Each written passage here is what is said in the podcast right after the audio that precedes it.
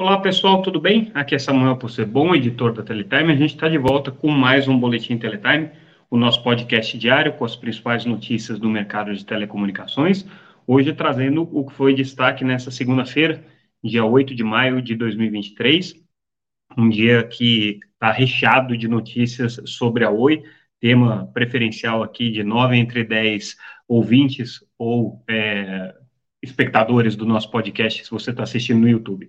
Lembrando que tudo que a gente está comentando aqui está disponível no site www.teletime.com.br, as matérias estão lá completas, na íntegra, gratuitamente, basta vocês se inscreverem no site para receber a newsletter diretamente no seu e-mail, e também disponíveis é, nas redes sociais da Teletime, sempre como arroba Teletime News.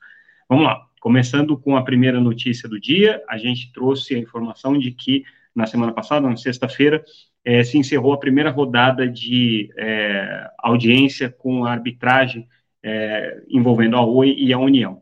Essa arbitragem, relembrando, foi aberta a pedido da Oi, é, contestando algumas perdas que foram ocasionadas por conta da gestão dos processos de concessão por parte da Anatel.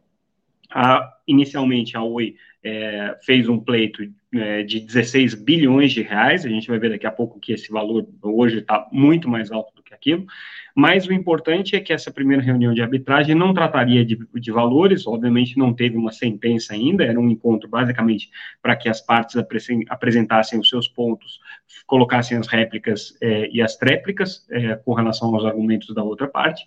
E o que se é, tirou de produtivo dessa primeira reunião é que deve sim haver uma sentença parcial, essa sentença parcial deve ser dada ainda esse ano, e nessa sentença a expectativa é que a corte arbitral é, diga se existem prescrições naquilo que está sendo pleiteado pela OI, ou seja, se alguns dos é, fatos que foram colocados ali já prescreveu ou não. Lembrando que a OI estava trabalhando ali com cerca de nove episódios que teriam causado desequilíbrio na concessão ao longo desses anos todos, né? Então, se algum desses fatos que está sendo colocado pela empresa já prescreveu ou não, e algumas questões jurídicas. Tá? Então, o encaminhamento é muito parecido com o que está acontecendo com a Telefônica, que começou esse processo um pouco mais cedo, já teve a re primeira reunião é, com a Corte de Arbitragem no começo do ano, a gente noticiou isso, é, e a expectativa é que a sentença, no caso da Telefônica, saia é, até o meio do ano, até junho julho, deve sair uma decisão.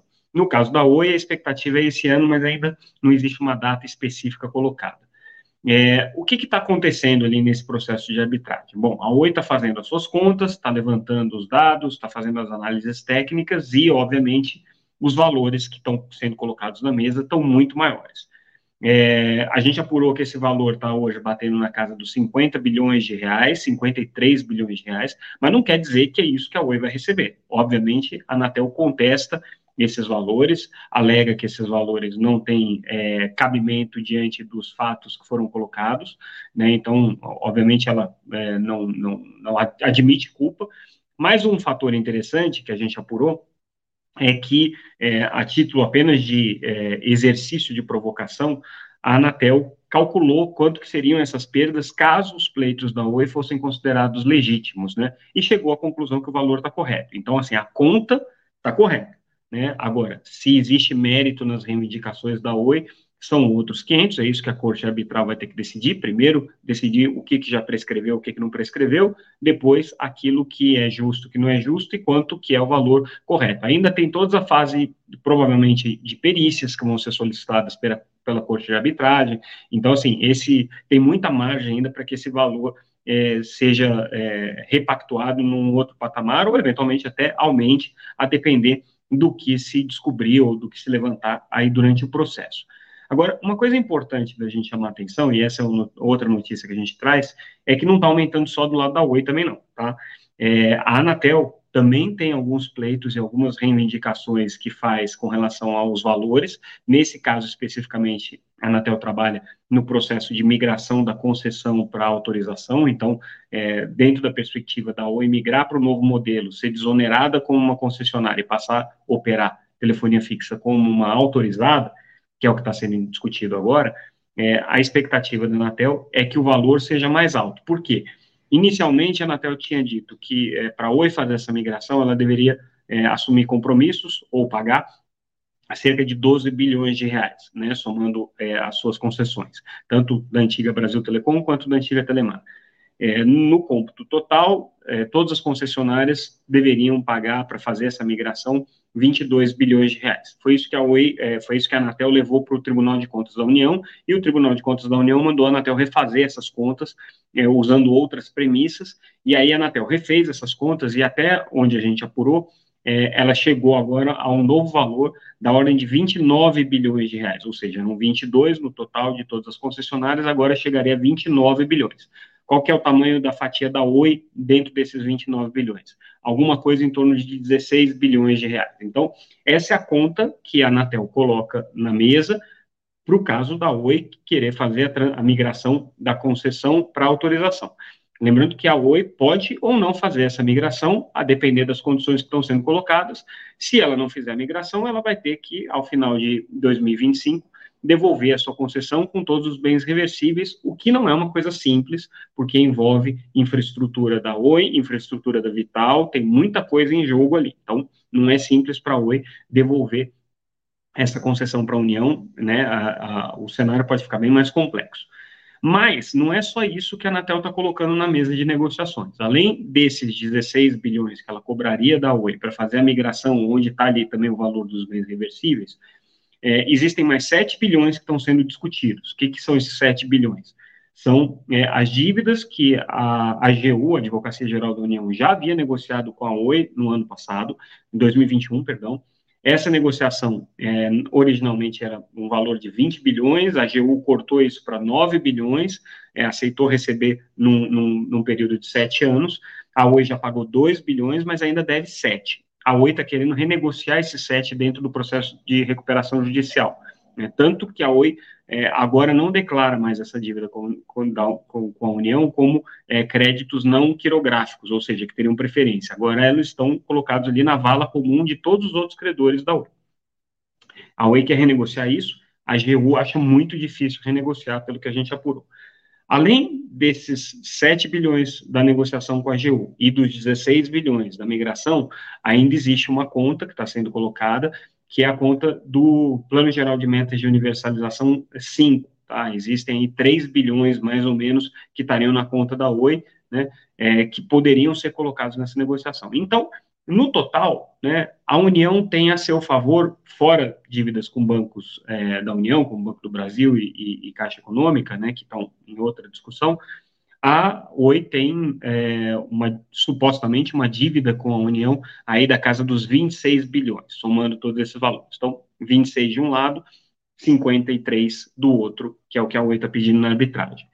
O caminho, né, até esse momento, tudo indica que continua sendo o da negociação, ou seja, a Oi e a Anatel e a AGU vão ter que se pactuar, chegar num entendimento, fazer uma conta de chegada tentar zerar de lado a lado quais são esses pleitos e fazer a migração da concessão para autorização. É isso que quer a Anatel, é isso que a Oi quer, é isso que está sendo tentando ser construído nesse momento. Não está simples, existem vários entraves aí para esse processo, né? Tem a Advocacia Geral da União no meio, tem é, a Presidência da República, que de alguma maneira vai ter que tomar algumas decisões com relação a políticas nesse aspecto, o Ministério das Comunicações, o próprio Tribunal de Contas da União, né? E aí, o que a gente apurou também, uma informação aqui exclusiva que a gente está trazendo, é que o governo já pediu para que a Anatel avaliasse o cenário da intervenção na hora. Né? Por conta desse quadro e da complicação do cenário é, que está se, se desenhando, é, o governo pediu para que a Anatel avaliasse essa intervenção. A Anatel avaliou essa intervenção e chegou à seguinte, seguinte conclusão. Motivo para a intervenção? Tem. Tá? Qual seria esse motivo? A Oi, nesse momento, está fazendo a migração de vários clientes de telefonia fixa para novas tecnologias, né? É, o WLL, que é a tecnologia de telefonia fixa baseada em redes móveis, então usaria a rede, a Oi está usando a rede da TIM para fazer essa migração, e também a migração para fibra. Tudo isso está sendo feito pela Oi para cortar custos. Só que em alguns casos, onde essas redes novas não estão disponíveis, a Oi está inclusive cancelando contratos, segundo é, as denúncias que estão sendo colhidas pela Anatel. Em alguns casos, está forçando essa migração sem portabilidade do número, né? Então, os clientes entram com uma numeração é, antiga, não, não entram mais com a sua numeração antiga, entram com uma numeração nova, o que tem causado também grande é, reclamação por parte dos clientes da Oi. Então, a Anatel já vê motivos é, para decretar uma intervenção caso o critério seja é, afetar a operação. E, na verdade, esse é o único critério possível para a Anatel fazer uma intervenção numa concessionária, é afetar a operação de telefonia fixa. Todo o resto, se os acionistas estão sendo prejudicados, se a gestão está sendo ruim, se a empresa está perdendo dinheiro, é, se é, a empresa entrou em recuperação judicial, nada disso é motivo para intervenção. A única coisa que justifica, do ponto de vista legal, uma intervenção é se o consumidor é prejudicado. Mas por que, que a Anatel acha que essa intervenção não é um bom negócio nesse momento? A avaliação da agência é a seguinte: se for decretada uma intervenção agora, a agência vai ter que se focar naquele objeto da intervenção, que é o que está previsto em lei, que é a concessão de telefonia fixa. Ou seja, ela vai ter que direcionar todos os recursos e esforços da empresa para melhorar o serviço de telefonia fixa, para resolver o problema operacional do serviço de telefonia fixa. Só que o serviço de telefonia fixa é justamente aquele mais deficitário da empresa e aquele que não tem muita salvação, ou seja, não tem futuro nesse negócio, né? E ela teria que tirar esforço ou mesmo vender a operação de telefonia, a operação de banda larga fixa e a operação dos serviços corporativos, que são as duas outras atividades da Oi que nesse momento trazem um resultado positivo. Com isso, né, a estimativa aí que a Anatel faz é que se hoje, na situação atual, né, mantidas as condições atuais, a Oi teria aí uma sobrevida de dois anos, né, se a intervenção fosse decretada, você ia precipitar o processo de é, é, esfarelamento da empresa e ela poderia estar completamente falida em quatro meses a seis meses. Ou seja, a decretar a intervenção da Oi nesse momento seria simplesmente apressar o processo de deterioração da situação financeira da empresa é, e o final né, definitivo daquela operação, que é uma, um dos cenários que pode acontecer, só que, como consequência, consumidores seriam prejudicados, porque deixariam de ter o serviço, e os trabalhadores da empresa também ficariam a ver navios. Então, assim, a Anatel não deve recomendar e não deve atuar no sentido de fazer nenhuma intervenção nesse momento, apesar de ter olhado esse cenário, como é dever da agência fazer, o cenário é, para a Oi, obviamente, é, é bastante complexo, né? mas existe, para tentar resolver essa situação, um trabalho de pactuação que envolve Tribunal de Contas, envolve a própria Anatel, envolve o Ministério das Comunicações, envolve o governo federal, que precisa que essa pactuação aconteça, do contrário, ele vai ter que assumir a prestação do serviço de telefonia fixa, e isso custa, né, teria que sair dinheiro da União para manter o serviço de telefonia fixa. É, teria que ter uma pactuação também envolvendo a Advocacia Geral da União, envolvendo o TCU, ou seja, tem muita gente para se combinar. Mas o caminho, nesse momento, que está sendo colocado e que é o mais provável, é que o governo e a, e a Oi busquem um ponto de equilíbrio entre aquilo que a Oi está reivindicando na arbitragem, os 53 bilhões de reais, que obviamente ela não tem expectativa de receber tudo, né?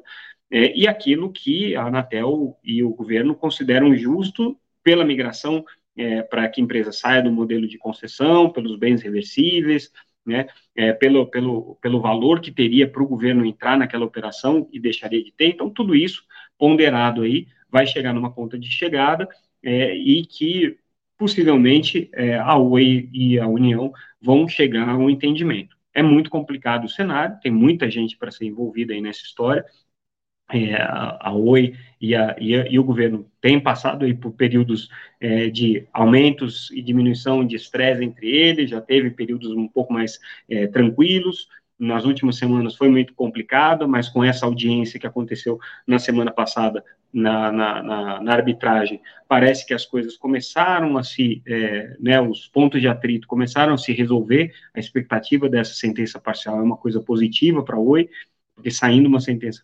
parcial favorável a ela, né, com relação às prescrições, ela pode ter um dimensionamento melhor do, do que do que efetivamente ela teria a receber, mesma coisa da, por parte da União. Então, tem muita água ainda para rolar nessa, nesse barco.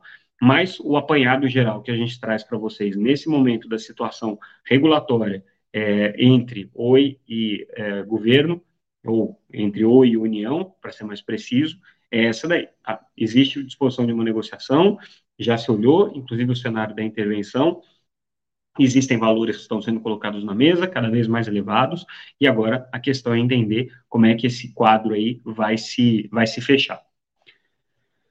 Falando agora, mudando de assunto, vamos falar do balanço do primeiro trimestre da TIM, é, que teve um aumento de receita aí de 20%, praticamente, uma boa notícia aí com a incorporação da Uemoga, que é, aumentou a receita da empresa, ela né, já fez o processo de limpeza, ficando com os melhores clientes e tudo, e nesse momento é, os números da TIM aqui já começam a refletir um pouco mais esse resultado.